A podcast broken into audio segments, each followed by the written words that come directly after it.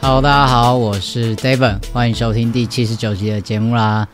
上个礼拜我一个人到啊泰国玩了一个礼拜啊，为什么会就这么突然跑出去玩呢？说来话长，等下再细细跟大家分享。那这次出去玩，我是就是一个人出去，就是独旅这样。那这些就是因为事发突然，我也找不到人，所以就只好自己一个人出去玩。可是就身为一个 I 人，就是 MBTI 里面就是那个 I 跟 E 那个 I 人，对。我其实蛮能够，就是我觉我觉得自己一个人这样子去玩是还不错，对我来讲是一个充电啦，然后可以就是做自己想做的事情，然后不需要去管其他人，不需要配合其他人的行程之类的，就是我可以很做我自己，我自己一个人的时候可以好好的享受这个旅程，然后再好好体验当地的文化，甚至我觉得这趟旅程也可以让我更。更认识自己嘛，就是这中间可以跟自己有更多对话等等，所以其实这一趟回来，就真的也算是终于久违的出国去，不是工作，就是真的自己去玩，然后可以好好的放松跟休息。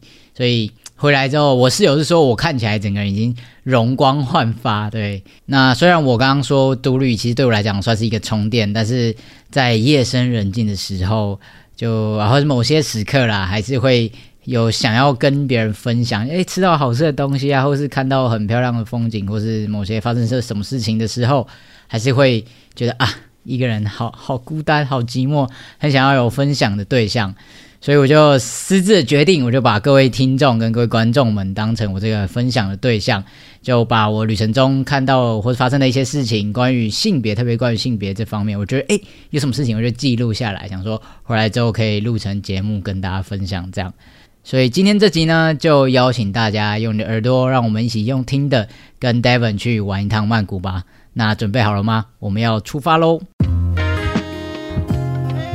那一切从头说起，就是本来预计我是要去参加一个亚太区跨性别的一个研讨会之类的活动，然后呃，我已经请好假，然后要就是一整个礼拜这样子。那可是后来，反正就是发生一些事情，总之最后就是我没有去参加。那但是我已经请好假了，所以我就整整一个礼拜的时间空下来，所以我才会很突然的就，哎，我下个礼拜就是多了这这个这这这这么多时间，然后不知道要干嘛这样。那我本来就想说啊，那我就待在家里好了，我就好好的休息，就是耍废之类的，然后还有很多就是积着欠着的东西要把它弄一弄。但后来就是跟身边的人分享这件事啊，聊一聊之后，大家就说。你身为一个社畜，你下一次要在这样有九天的年假是什么时候？应该是非常非常困难。你这个机会很难得，你就好好的放个假，然后出去玩这样子。尤其是这么长的时间，你一定要出国玩一下，不然下一次你再出国玩，已经不知道是什么时候之类的。对，反正反正总之就是跟很多人聊天，然后诶，大家都给我一些建议，这样。所以最后就是在礼拜五晚上的时候，就下定决心说好。那我下个礼拜就要出去玩，那那时候呃，其实呃，我决定要出去玩的时候，真的，一方面是已经有点晚了，啊，一方面是我自己也也有点懒，就是我不想要再去安排行程，不想要再找资料、做功课什么，都觉得啊，好麻烦这样子。但我我以前是一个超级计划控，就是我每一分每一秒做什么事情都要安排好。但我不知道现在是长大还是就是你知道人是会被消磨的。总之，我这一次就是觉得我不要，我不想查，我不想做功课，所以我那时候第一件事情，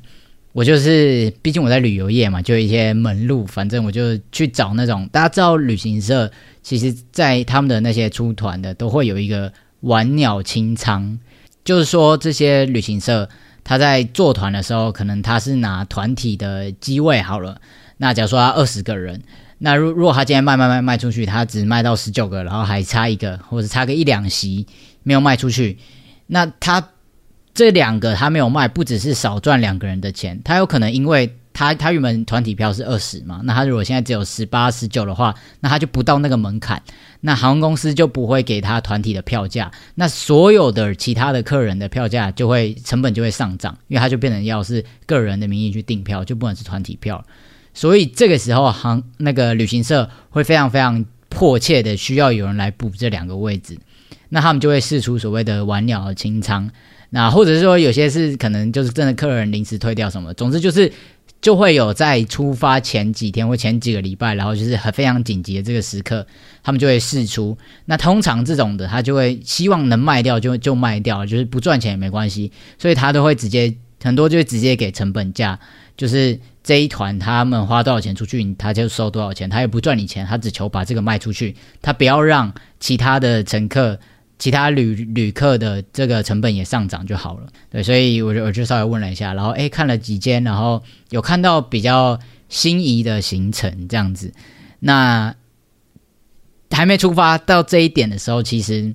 我就遇到了一个问题，然后这件事情是我从来没有没有想过会会发生，就是跟我我的这个身份跟跨性别这个身份也会有关的。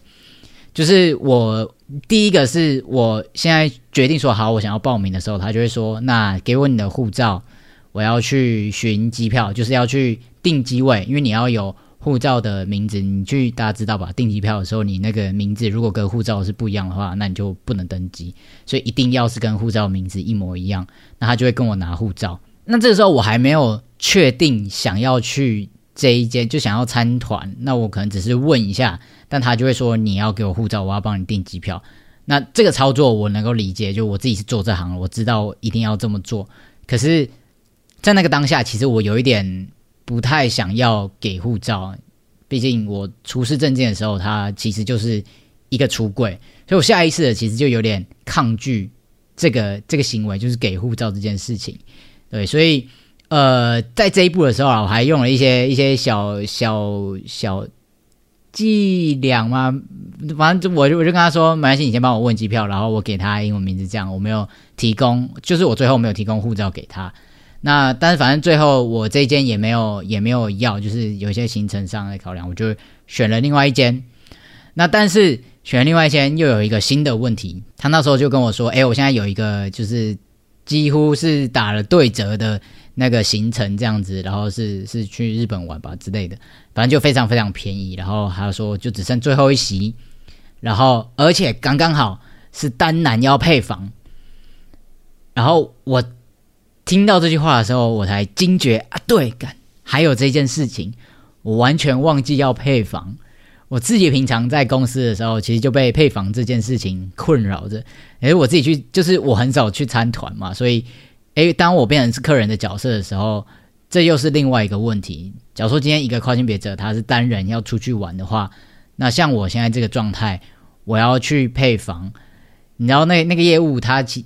就是很理所当然就觉得哦，那你就是男生，所以我现在刚好有一个单男，就缺一个男生的团体，那你来就是可以刚好配房。可是如果我先给他我的护照，然后他看到了。呃，我身我的那个证件性别是女生的话，那这件事情还成立吗？这是一个问题。那我要出柜吗？出柜会不会有什么问题？那这后面会不会衍生出更多更多奇奇怪怪的东西？我不知道，这这一切都是未知。我自己也从来没有遇过跨性别的旅客，所以我也没有处理过这件事情。然后我在呃，我开始 HRT 之后，也没有再去参团。所以这件事情对我来讲，真的就是完完全全第一次遇到，然后是这些，这也是生活中很少很少会遇到的。就是比起我可能去去外面出示身份证、领包裹，或是我去看医生出示健保卡等等，这些可能大家很常在谈，然后是一个很很共通，大家常常会遇到的事情。可是参加旅行团这件，这个就哇，这我真的完全没有想过，我自己那个当下还觉得。那你怎么会没想到呢？你自己就在这一行了，你怎么到现在这一刻你才开始想配房？我已经花了超多时间在在跟这些业务聊，然后再去找行程，然后好不容易找到我觉得很想去的，然后又跟超便宜，然后时间又刚刚好。你知道这些这些条件已经要要符合，已经超级困难了。然后好，我现在走到最后一步才发现，看我要配房。总之，最后我自己决定就想说，好吧，那就算了，我不想要去去。去冒这个险啦，不知道业务这关过了，到他们公司那边又会不会有下一关？那我如果真的出去了，在团员那边跟我配房的我的室友会不会怎么样？所以啊，还有太多太多的问题，我就觉得算了，我不想要处理。所以，总之最后我就放弃参团这一条路。虽然这真的真的推荐给大家。如果大家真的有临时的假的时候，可以走这条路，真的蛮爽，就是真的会非常非常便宜，然后你就可以出去玩，然后而且是人家安排好，你参团就是上车睡觉，下车尿尿，他就跟着吃跟着玩，其实蛮爽的，真的。但就是对我就卡在这个，所以最后我就决定，好吧，那我就自己自己出去玩，所以我就订机票，然后就决定呃去，最后就决定去泰国玩这样子。那也没什么特别原因，就是因为曼谷的消费比台湾还要再便宜一点点，这是我现在目前比较可以负担得起的，所以我就就飞了一趟曼谷。这样，那这一天其实前后扣掉飞行啊，大概在那边待了五天左右。然后，嗯，就是我没有做什么功课嘛，所以我就是去到当地，然后我就想说，哦，我今就是稍微前一天看一下，哎，大家推荐会去哪里啊，或是。呃，我我自己比较想要去哪里，然后隔天就出门走这样子，然后我也不想要去一些比较观光景点什么，所以大家普遍知道曼谷会去的地方，我这一趟全部都没有去。反正我每天就是拿着相机，然后到处走，到处拍，就这样一走走走，在外面走了十二个小时。然后我为了等一台嘟嘟车拍一张照片，我可以蹲在路边蹲两个小时这样子。对，所以这也是独旅的好处。我如果跟其他人出去玩，绝对不会有人陪着我在旁边这样子蹲，这样子拍照。所以我想，我也是觉得说啊，我就趁这时候只有我一个人出去玩的时候，可以做这么比较任性的事情的。对，那呃，第一天的话，我就先去了，呃，我去了。做了一件我一直非常非常非常想要做的事情，就是去那种呃男士理发厅去剪头发。我不知道对于呃跨男们来讲，会不会大家也有类似的想法或者是愿望过？因为我小时候就会觉得说，呃呃，去这样子的地方是我这一辈子绝对不可能达到的。就像呃，虽然大家现在会说，就是你就是留这样子的短发，你去哪里剪发，其实应该都没差，没有说你一定要是男生才可以去那些地方之类的。但是我以前真的就会一直觉得，会给自己一个设限，就是觉得说我又不是男生，或者是我去的时候会不会被质疑，人家会怎么想我，会怎么看我，所以我心里会一直有一个坎会过不去，然后我会不敢去那边剪头发。所以我一直来都是在那种百元快剪，你知道百元快剪它就是一个一个模糊地带，它又不是那种那种普通的那种发廊，它就是一个很中性的地方。对我来讲啊，对我来讲，对，在那种百元快剪就是男生女生都会有，但是男生好像又更多一点，因为毕竟短发比较快嘛。所以我其实去那边剪头发，我其实心里就觉得啊，已经觉得有有那个踏实感了。但其实我的内心深处是一直有这个要去那个男士理发厅的这个愿望。我稍微说明一下，我这边所谓的这个理发厅的那样子，不是那种家庭式，是那种呃，我觉得在台湾没有那么多，可是在曼谷的时候蛮多，就是那种呃，他会帮忙剃胡子，会修修容，然后修眉毛，然后呃理理发这些的那些呃服务的地方，对，然后就觉得我很想要去体验看看。一方面是我是对这个地方很好奇，就是里面。他所谓男士理发厅，然后他会修胡子、会修容这件事情，到底是怎么进行的？然后一方面我也觉得好像能够进到那边，对我来讲是一个多一层的肯定。但这这这些都是我自己内心的活动，我没有说这样子才是对的，或是你要这样子你才是真男生什么的，没有。反正我又要又要再政治正确，要再打针一下。总之这是我自己内心的活动，然后我就很想要去尝试。但是这些这种店其实，在台湾的。价格其实普遍的偏高一点点了，但是在曼谷那边就稍微比较可以接受，所以我就预约了一家，然后我第一天就很很开心的跑去这样，然后我去的时候，就是那个整个的感觉跟氛围，就是一个我从来没有体验过的地方。我不知道现在在收听的听众跨男朋友们，或者是男性朋友们，I don't know，没有没有，我没有没有要定义你们，但我的意思说就是不知道你们有没有去过。然后有没有什么样子的想法或感受，都欢迎可以跟我分享。但我就走进去之后，然后他就先跟我聊一下我的发型，然后我呃想要怎么做啊什么，然后还问我说：“哎，你要喝什么？要不要喝茶、喝咖啡，还是要喝 whisky 什么的？”我说：“哈，现在现在那个理发厅也也也也可以喝酒之类的嘛，就太太 fancy 了吧之类。你知道我像刘姥姥进大观园，然后我就总之我就是哎我没有，我想要一大早就不要酗酒，反正我就喝了一杯咖啡，但。整个的体验流程就是剪头发，然后他有他问我要不要刮胡子，然后我说不要，我要留我的小胡子，然后就所以他就帮我小小的修一下，然后修鬓角啊、刘海、一些杂毛、眉毛什么的，这样，所以整个呃过程下来，我觉得是一种心灵的满足感。虽然就是剪剪完头发之后，我我我顶着这颗发型，然后有很多人都跟我说这个发型很太，我是不知道现在在 YouTube 前面收看你们。看起来很很泰吗？我也不知道，我我我其实分辨不太出来。可是我剪完头发之后，我在泰国的这一个礼拜，所有的泰国人都看到我的时候，都直接 default 我就是一个泰国人，然后就一直疯狂的跟我讲泰文。真的是所有什么超商的店员啦，然后服饰店的店员啦，然后我是我是买泰奶的店员啦，或者是我我前面已经就是一组就是中国的客人，然后那个店员都都可以很流畅的用中文跟他讲话，然后一一换到我的时候，他就直接大唠一一段泰文。我想说，不可能呢，我看起来真的有这么泰吗？还是因为我就是晒的比较黑一点点，所以看起来很泰？Anyway，那我我没有觉得这不好，或者是被冒犯或什么，我觉得很赞。这对我来讲是一个这一次整个旅程对我来讲都是一个很深度、很在地的体验。因为我也没有去什么大景点，我就是去他们那些呃平常的 daily 会去的一些小店啊，然后去咖啡厅待着什么的。对，所以我觉得这趟旅程就是一个在地的体验，包括我的这个男士理发厅也是一次在地的体验。那总之就是呃，整个剪完头发之后。对我来讲啦，有点像是我人生的一个愿望清单又 check 的感觉。这真正的是我一直以来很想要去达到的一件事情，但我也不会想要一直去那边剪。一来是消费真的太贵，二来是我好像没有那么这样子的需求。因为在在国外比较多人就是他们的胡子会比较多，然后所以会需要去修容什么的。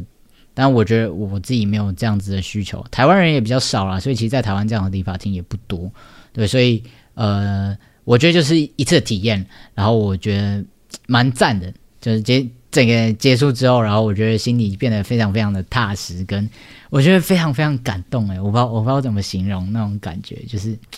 好了，就是知道人就知道，懂的人就懂啦，反正就是就是这样，就跟大家分享一下我这个小小的喜悦。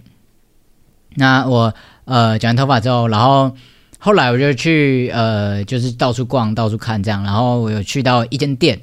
然后我去我去买东西，然后那个我就跟老板聊聊天这样子，然后他就聊，我们就就聊聊聊，然后他就问我说：“哎，你是什么职业的？怎么会一个人来？什么什么的？”然后我说：“哦，我是那个旅游的，我在旅行社工作，然后我是领队这样子。”然后他一一听到我领队，直接大开心。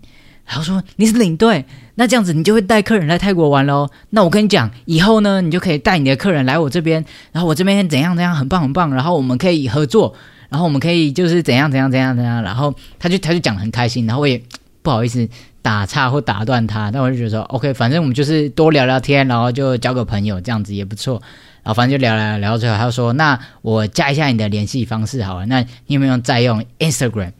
然后我就瞬间愣了一下。就是我要不要在这个情况下给他我的 IG，或者是说，呃，我如果让他就是追踪阿拉伯这个 IG 的话，会不会或者他看到我的 IG 长这个样子的话，他会不会有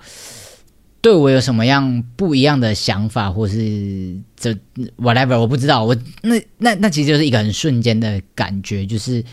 这样子其实就是一个出柜嘛。那虽然说我我我我把这东西公开在网络上，它我本身就是有一个公开的这件这个行为，我本来就应该要知道或是要做好准备会有这件事情。可是当我自己要给出去我的这个账号的时候，它其实对我来讲又是要花力气去跨出去的那一步。那我其实那一瞬间有在想，我到底要不要？给还是我我可以用其他方式，我留 email 之类的，还是可以联络。我不知道，其实那那那那瞬间脑袋里跑过很多的想法，我也不太确定我到底嗯有没有准备好要在这样子的情况下去跟一个陌生人出柜。因为老实说，从我开始 HRT，然后我做了阿塔男孩的这个这这个账号、这个节目之后，我其实所有认识到的新的人，除了工作上以外啊，所有认识到新的人，几乎都是呃本来就知道我是跨性别男性的这样子的状态下。可以理解，可以理解我在讲什么，就是就是大家可能是看到我的 IG，然后才认识我，或是我们在这些呃这样子性质这个相关的场合里面认识到的人，甚至很多可能就直接从认识热线认识的人等等的，所以我从这真的是大概是我从呃 HRT 之后，就是我用这个这个状态这个身份生活之后，第一个要去嗯好好介绍自己的一个陌生人。而且这也不是我绝对不能出柜，就是例如说，我若是工作上遇到我的客人的话，我就是不用想，我绝对不会出柜。但是这个这个情况下，我就是觉得其实没有不行。我觉得我我自己评估，我觉得没有不行，然后我也觉得没有不好，然后我也不会，就算他真的很反感怎么样，反正我只是离开那家店了，然后我们就再也不会有交集，也不会怎么样。所以这个。这中间其实那个，你知道，我我这我瞬间在心里有一个 SWOT 分析，就是到底要要呢，还是不要呢？呃，如果讲了会怎样吗？或是不讲会怎么样吗？之类的啊，反正我内心小剧场很多，大家听到都已经七十九节，应该对我 内心小剧场活跃度应该是非常非常理解。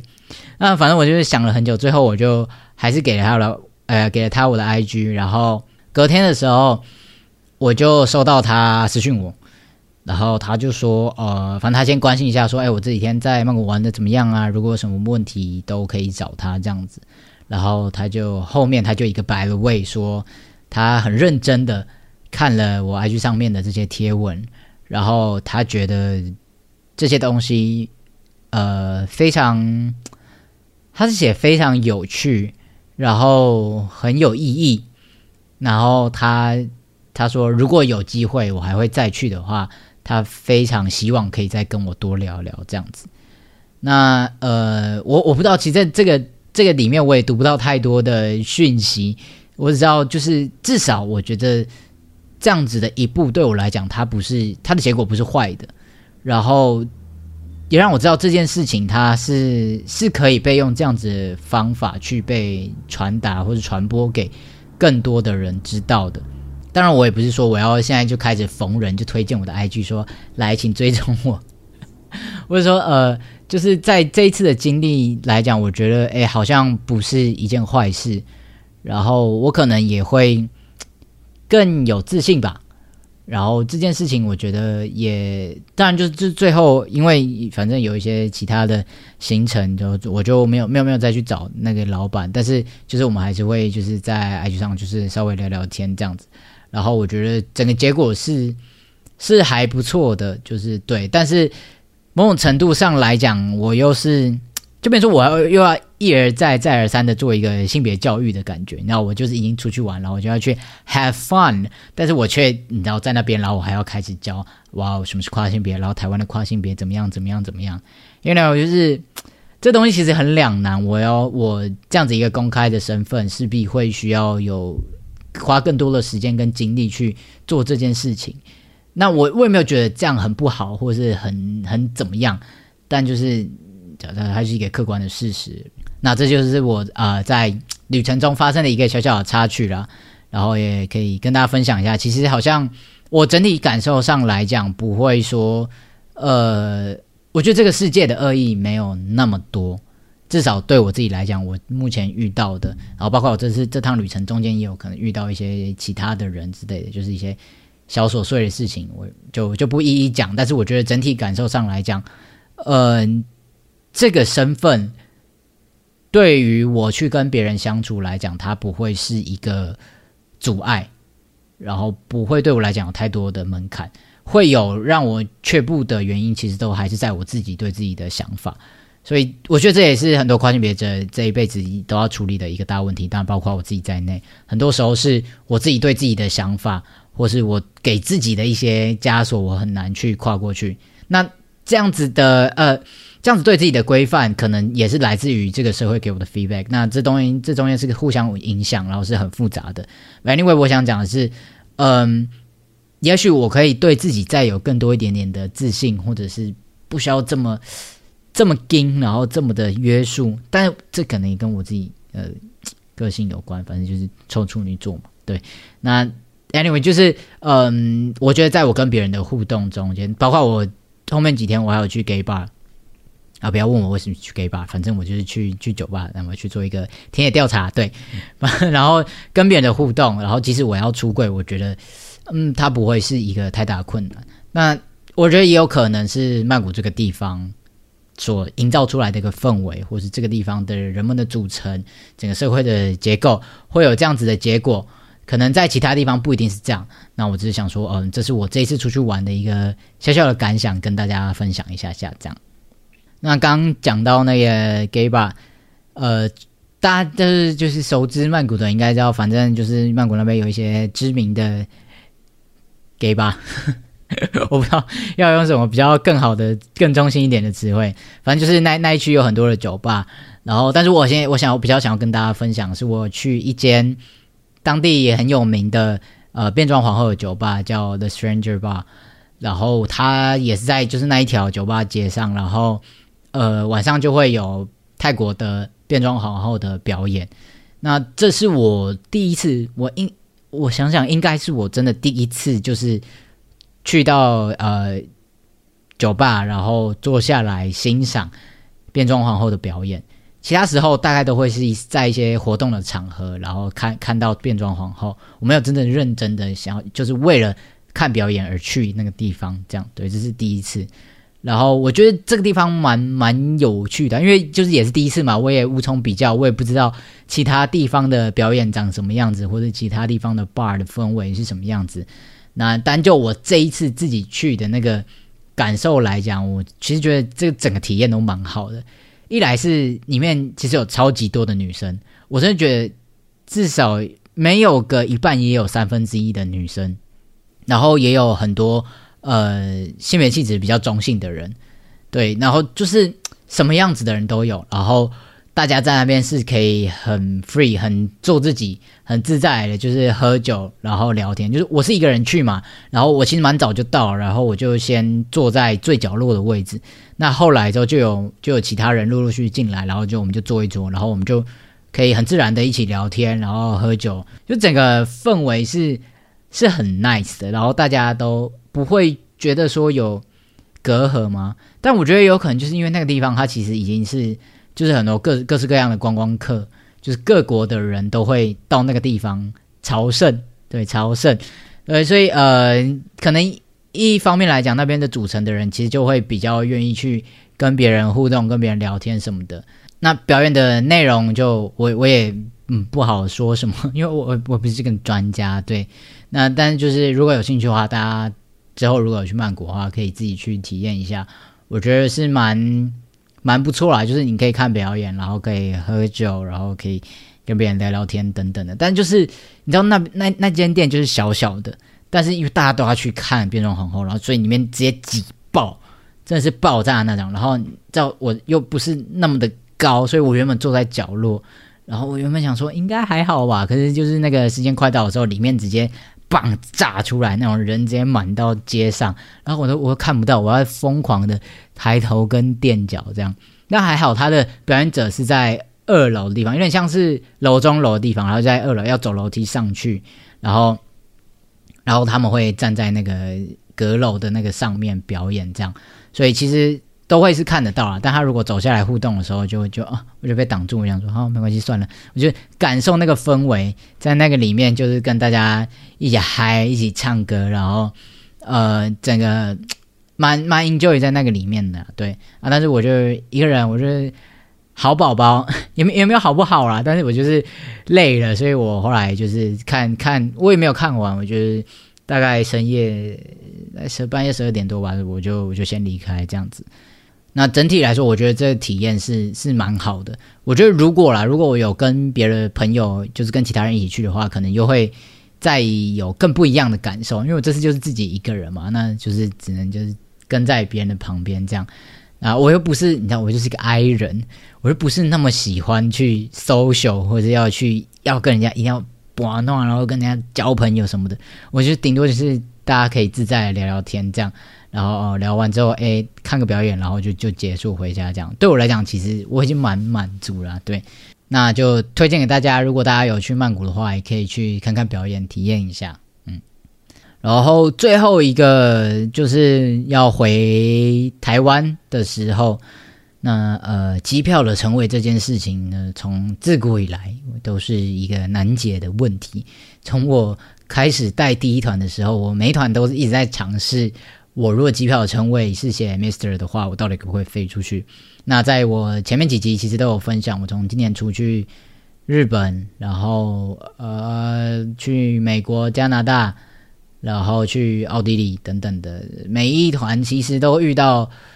差不多的问题也不是问题啊，就是一样情形。不管是大家哪一间航空公司，其实他们都是说，呃，因为因为我的票，我前面几团我出去都是都是公司订的嘛，所以他们都称谓都是写那个 MS。然后呃，我就会问地勤说，如果我今天是写 Mister 的话，我可不可以过？那基本上我得到的回复都是，他们没有在看，但是如果看到的话，他们是有权利拒绝让我登机的。简单来讲，就是你要冲撞，你就自己冲。那如果呃被抓到的话，他可以不让你上飞机。对，所以呃，当然公司是不会让我做这件事情，他不会让我冒这个险。所以呃，我自己这一次出去，我也没有 想要冒这个险。就是啊，我我不知道哎，我可能。就真的蛮幸运，我对自己可能称谓的这个焦虑也没有到这么大，觉得我他妈机票上就一定要写 Mister 我，不然我觉得会很不舒服，会很不安。我我我还没有到这样，所以我就是还是屈服于这个呃荷包的压力之下。我怕我如果真的冲撞过去，然后他不让我登记，我要再花钱买一张机票，我实在是没看没。我都已经搭联航，而且我还没买行李。我这次去曼谷就是一卡七公斤手提打天下。然后就知道多穷，呃，对，所以我我就买票的时候，我其实就是写 miss 在上面。那蛮有趣的是，我回来去的时候没问题啊。有，我想到了，刚忘记讲，我去的时候，因为 因为我之前出国都是工作嘛，那我们公司因为我们的团稍微呃算比较高端一点点，那我们出去的时候其实都会走一个贵宾室，简单来讲就是贵宾室的地方，那他会。我们其实进去的时候，我就是护照给他，然后我就直接进去，也不用等过行李，不用等 check in 什么的，我就可以直接进去，他们会帮我处理好，然后再再把护照送回来给我。所以我从来没有遇过要在柜台 check in 这件事情。那我这一次就是自己一个人出去，然后我我就去那个那个越捷航空，我这是搭越捷，然后我就去 check in，然后他就拿了我护照之后，他就看了我一眼，他打还没打开护照，他就他就先问我。你要要飞去曼谷，对不对？确认一下哦，你是这个航班吗？是不是几点飞机？OK 哈。然后他就说啊，那你有当兵了吗？然后我就愣住，他说啊，当兵？嗯没有没有没有。然后他就他就超凶，他就瞪我一眼，他说没有是什么意思？你们当兵不能出去。然后我就呃呃啊，你到底有没有当过兵？我说呃呃，不用不用当兵。他说所以你免疫是不是？我说啊啊对对对对对对对，他说哦好，然后又看一看看一看，然后我我不确定，我就是他最后是他就是听完我说免疫，然后就放我过，还是他打开我的护照之后看到性别之类的，然后突然啊明白什么事情，我不知道，我不确定是发生什么事，反正讲完之后他就说啊好好，然后就机票给我，然后就就是就我就进去这样子，我觉得这件事情真的啊，你没有遇到真的不会知道哎。虽然我知道我呃没一男没有当兵的话是不能出国的，然后我也知道我如果遇到这个问题的话，我要怎么回答？我这这东西一定是做好准备。可是，在那个瞬间，就是那个他没有，他还没有升值在我的脑袋里面。毕竟这是一个我没有经历过的事情，然后这个对我来讲，它就有点像是死背下来的一个正确答案。所以那个瞬间，我没有办法很。很顺畅的、很反应式的表达出来，我反而有一点点被吓到，因为我这辈子从来没有被问过这个问题，即便我已经做好了很多很多次的准备，但这真的是我第一次被问到这个问题，所以我真的有有一点点被被被吓到这样。那还好，反正结论是好的，就是我就被放行，然后就顺利拿到机票就入关这样。那回来的时候，哎，又有一个新的问题，就是我呃也是 check in 的时候，然后那个地勤就问我说，他就他就呃拿我的那个护照过去，然后就开始电脑呆呆呆呆呆呆呆，然后他就哎看了我一眼，然后他就问我说，请问你当初？的称谓是定 Mister 还是 Miss？然后我就想说，干戏呀！他真的，我第一个念头是看他真的有在看称谓，因为之前我所有搭飞机的经验里面，就是他们其实好像都没有在看。就像我前面讲嘛，就是地勤都跟我说，其实都没什么在看，但是就是被抓到你就死定了。所以我第一个听到这个这个问题的时候，我就想说，看他原来真的有在看啊，我不知道是不是因为是联航，所以呃稍微比较比较抓的比较严一点点。但总是我那时候就想说，干啊不就还好，我是写 Miss，要要是我定定的是 Mister 的话，我现在可能就上不了飞机。所以我就跟他说，哦我我是定 Miss 这样子。然后他就他听完之后，他就更疑惑，他就想说，你为什么不是定 Mister？然后我就哎，我直接愣住，我想说。因为呃呃呃，我一直以为一直以来，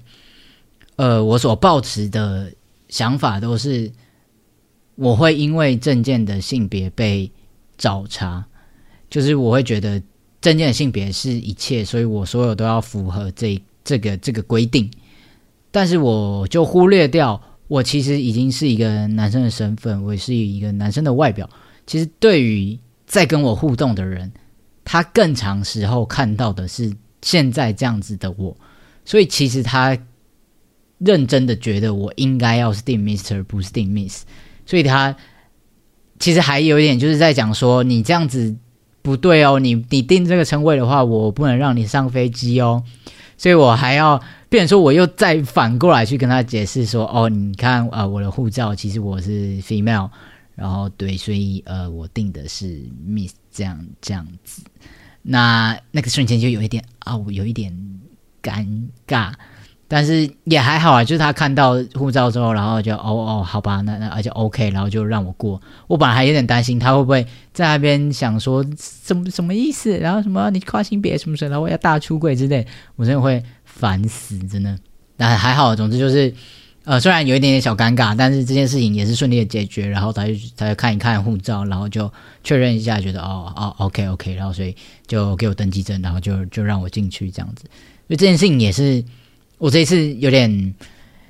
就这这个呃，从去泰国跟从泰国回来，是这都遇都都遇到一些就是我史无前例、从来没有遇过的情形。那对我来讲啊，是一个很新奇的体验。对，那就是跟大家分享一下，可能之后大家出国，或者可也可能在其他地方遇到类似的情形啦。我觉得最大最大的呃感觉，或者说一个新的收获，就是我太常觉得哦，因为我的证件没有改性别，所以我要一定要罚楼这个去走，然后因为证件上是女生，所以你就要怎样怎样怎样，但其实很容易忽略掉。我现在是以这样子的外表跟这样的身份去跟别人互动，其实身边的所有人，所以我在看我这个人的时候，他看到的是这样子的我，其实这这个身份才是在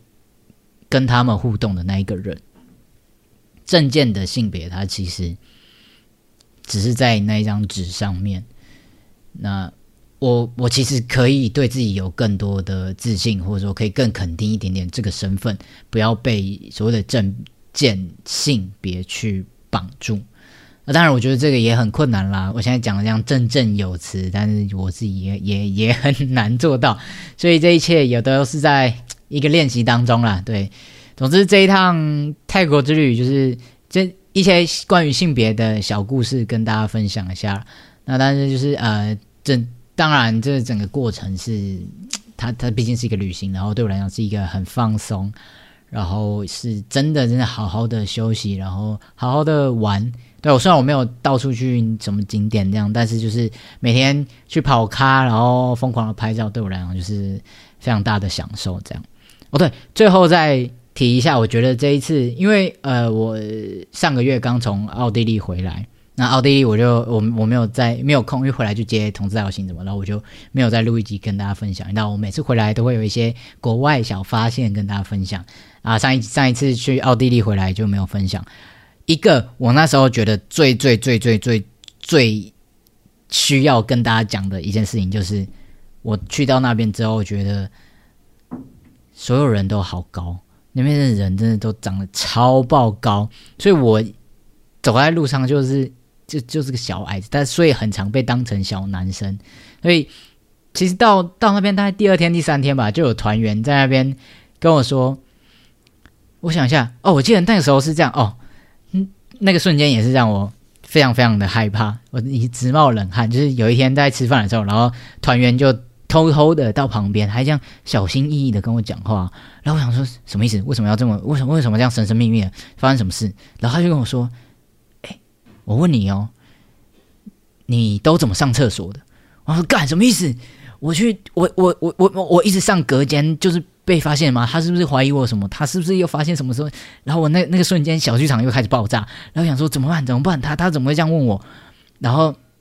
我就有点支支吾吾的讲不出来。然后他就他就好像看我就是没什么讲话，然后他就继续把话接下去。他就说哦。因为我觉得他这边的小便斗超级高，我每次要尿尿的时候都还要垫脚哎，我觉得很不方便呢。啊，你都怎么尿？你比我还要矮，你应该更辛苦吧？我听到这边想说，哦，看，原来你是要讲这个哦。但我我没有表现出来，然后我就说，哦，对呀，就是很辛苦，所以我都不太在外面上厕所啦，我都会回到饭店的时候啊，或者是我都会进去隔间里面，像他那个坐的马桶这样子，哎，就就比较矮，我会比较方便一点点。所以就把这这件事情带过去。那但这个话题也让我就是又多了一个进隔间的理由嘛，就是我进去的时候可以更更自在或者更心安理得一点点。就发现说哦，因为国外的小便斗会很高，所以我都会进隔间。我不是一在大便哦，我也不是什么奇怪的人哦，这样对。所以但是去，但欧洲应该普遍。都是这样。我之前在在法国交换的时候也是啊，反正就觉得啊，外国人都超高。但这次去泰国的时候，我就发现哎，没有哦，完全不一样。这里风格完全不一样。首先就是小便斗都非常非常的友善，就是矮个子友善，就没有没有那种超级高的。而且我觉得普遍来讲，泰国的男生也呃个子没有很高。我其实也有看到蛮多，就是呃个子比我还要。矮的男生，所以我觉得呃，在那边其实蛮自在的，也不会一直有一种在对自己审查，或是觉得很有压力的那种感觉。这是我这一整趟下来的一个小发现啊。然后我也是因为这个，所以我在那边其实整个人变得轻松许多。当然不止这个原因啦，还有很多其他，就是我一个人在外面呢，然后难得放假等等，反正还有很多其他原因。但是这一点也会让我在那边生活的时候感到更 更自在一点点。对，也不会因为身高而被怀疑，或是说会被嗯觉得哦你是男生吗什么的这种感觉。但对，但也也也有可能就他那边的 T 没有那么多，我不知道。我路上看到的没有那么多，比起台湾，对，所以可能也许我也不会这么容易被 default 成 T 之类的，我不知道。但总之就是整个这一次的旅程下来。我觉得感受上是是蛮好的啦，虽然中间有一些小插曲，但是有体验到很多我一直很想做的事情，然后也有好好的放松，然后也有就是真正为自己旅行一次这样，所以就呃蛮开心的，对，就跟大家分享一下这一次的泰国独立的一些小发现。那不管是我刚刚前面提到男士的理发厅，或是你对变装皇后的 bar 表演。或者是呃这个小便斗，或者是出国的护照的问题等等，反正诶这一次有很多很多很多的东西，我觉得可能收听的大家都会蛮有共鸣的，或是诶都会是一些新奇的小发现。那如果大家有任何的疑问，或有任何对于这一集想要分享的东西，都非常欢迎在下面留言，或是到 IG 私讯给我。那也不要忘记订阅我的 YouTube 频道和阿唐南跨旅程的 Podcast。那这集就先聊到这边喽。阿唐拿的跨旅程不定期出发，我们就下一集再见啦，拜拜。